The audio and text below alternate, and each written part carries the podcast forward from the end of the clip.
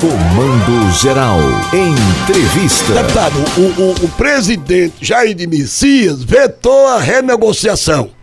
Mas aí, quando o Congresso retomar as, as atividades, a Câmara tem o poder de derrubar o veto do presidente.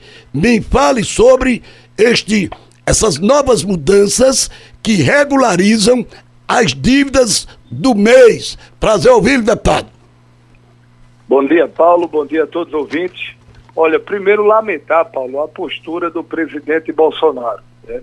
É, nós trabalhamos ao longo do ano de 2021 ao lado de vários deputados federais para que a gente pudesse ter o refis para as micro e pequenas empresas de todo o Brasil.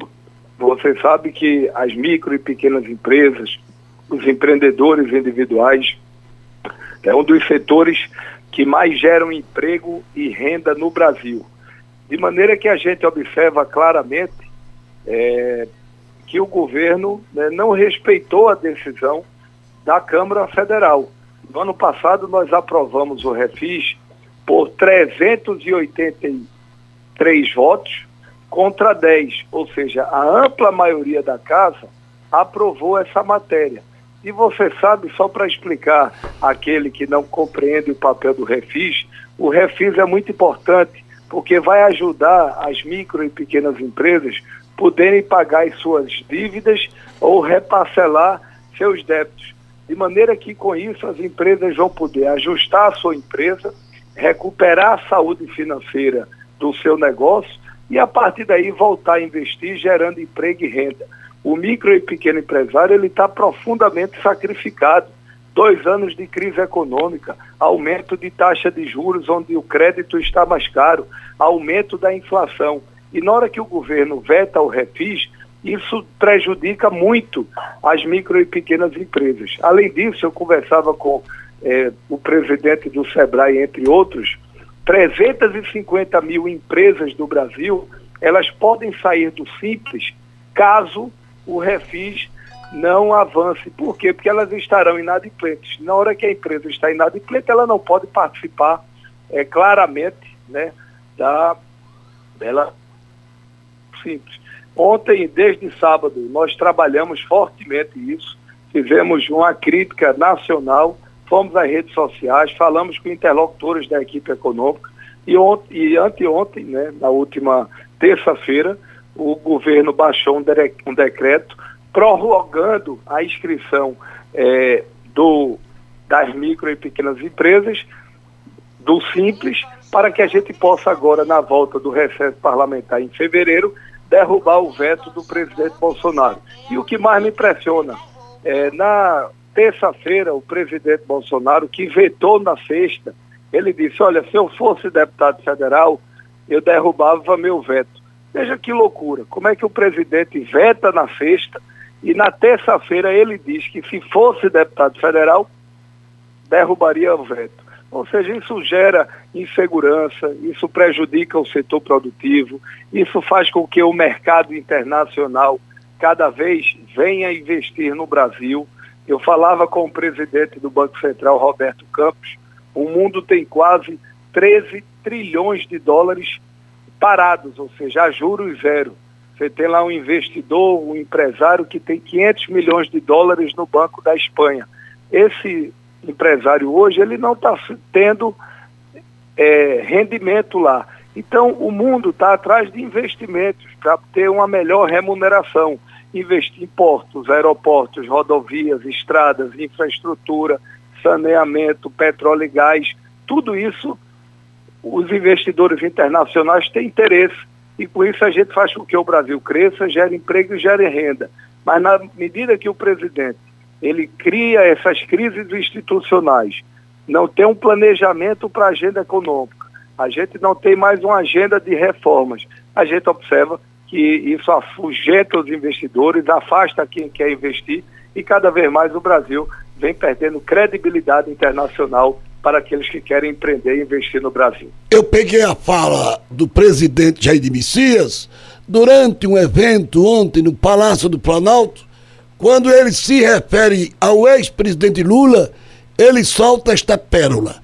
E eu gostaria que o senhor fizesse uma leitura do que Jair de Messias falou a respeito do ex-presidente Luiz Inácio Lula da Silva, Luiz de Lindu. Ele diz: querem reconduzir a cena do crime o criminoso.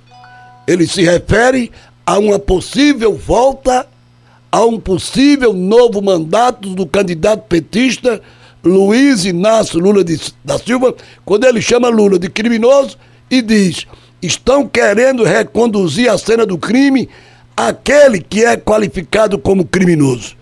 Analise isso. Olha, primeiro, isso mostra o desespero do presidente Bolsonaro. Eu acho que cada vez mais ele está percebendo que vai perder as eleições porque perdeu a credibilidade, deixou de gerar esperança no povo brasileiro. O governo não tem agenda econômica, infelizmente o governo não tem uma agenda de desenvolvimento para o Brasil e acho que isso são sinais claros é, de desespero. Eu entendo que o presidente Lula tem todas as condições de ganhar as eleições e eu torço para que ele possa fazer essa aliança com o presidente, com o ex-governador de São Paulo, Geraldo Alckmin, um quadro muito qualificado que governou São Paulo por quatro vezes, alguém que tem experiência para ajudá-lo a fazer com que o Brasil possa ter transformações. Eu faço política, você me conhece, é, você sabe o nosso estilo, eu não faço a política da briga pela briga, da arenga. O povo não quer saber mais disso, o povo quer saber de resultados. E como pernambucano, eu sou muito grato ao presidente Lula. Lula fez os três hospitais, Lula fez a BR-101, Lula trouxe a PS-60 para Pernambuco, Lula conseguiu trazer é, um conjunto de investimentos para o nosso estado na área da educação, quatro universidades públicas, programas importantes como Minha Casa Minha Vida, que geraram emprego, geraram renda, o Bolsa Família, ações para o homem do campo, para a valorização é, do trabalhador rural, ProUni, Pronatec, é, vários investimentos para o nosso estado, Porto de Suape, Estaleiro, Transnordestina, transposição do Rio São Francisco. Essa, de fato, não é o Lula do PT, é o Lula, de fato, que trouxe ações para Pernambuco e para o Brasil. De maneira que eu me sinto muita vontade para a gente poder trabalhar e ajudar nessa construção da volta do presidente Lula. E, e outra coisa, só para me, me, você que é bem informado e a população, eu não conheço uma obra do pois é. presidente é. Bolsonaro em Pernambuco. É isso, que eu ia, é isso que eu ia perguntar ao senhor. Não tem as digitais de Jair de Messias nesses três anos e um mês de gestão aqui em Pernambuco? O senhor não, não consegue enxergar? eu não consigo enxergar. Eu, e olha que eu procuro ler, estudar, me aprofundar nos temas de Pernambuco, nos temas é, do país. Eu desconheço uma ação objetiva que fez uma nova rodovia, uma nova estrada, né? até a BR, né? Que liga a rodovia, que liga Caruaru a Santa Cruz do Capibaribe. Você sabe que isso se iniciou lá atrás do governo da presidenta Dilma, depois teve continuidade no presidente Temer, e ela está, é, é, de certa forma, andando, mas poderia estar tá andando de forma muito mais célere. Ela não andou, não, ela parou, deputado, ela está parada. Está parada, é verdade. Ela começou, depois parou. Esse é o retrato. Então eu desconheço, eu gosto sempre. Eu aprendi com meu avô, que era cortador de cana, e meu avô sempre um matuto, né, um homem é, que eu sempre brincava com ele, um homem muito safo, como diz, com a sua característica própria, ele sempre me dizia, meu filho, olha, a verdade sempre vence. Por mais que ela tarda, por mais que ela seja dolorosa, por mais que ela incomode algumas pessoas, mas a verdade sempre vence. E a gente está procurando fazer o debate da verdade. É só pegar as comparações do que foi feito lá atrás e do que está sendo feito agora. Eu não vejo nada de concreto que o presidente Bolsonaro trouxe para Pernambuco, e eu lamento profundamente como pernambucano, porque quem perde é o povo do nosso estado, que deixou de fazer com que os estados tivessem boas iniciativas e pudesse ter ações que melhorassem a qualidade de vida do nosso estado.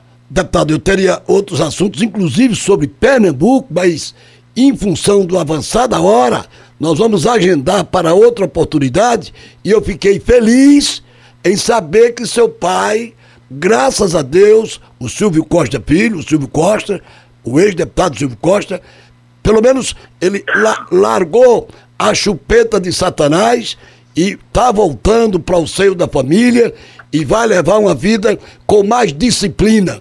Uma boa notícia, eu fiquei muito feliz pelo estado de saúde do seu pai, ok, deputado? Amigo, eu que lhe agradeço o carinho, a preocupação, a atenção de sempre. Graças a Deus ele está bem, parou de fumar, disse que ia cuidar da saúde. Vamos ver se de fato ele faz isso, até para poder ver os netos crescerem. De maneira que eu quero me colocar à sua disposição, mandar um abraço a todos e sempre que convidado nós estaremos à disposição para conversarmos sobre Pernambuco e sobre o Brasil. Muito obrigado. Ouvimos o deputado pré-candidato a senador, viu, na Frente Popular. Pré-candidato a senador, colocou o nome à disposição. O deputado federal Silvio Costa Filho, ele falou aqui no palco da 96.5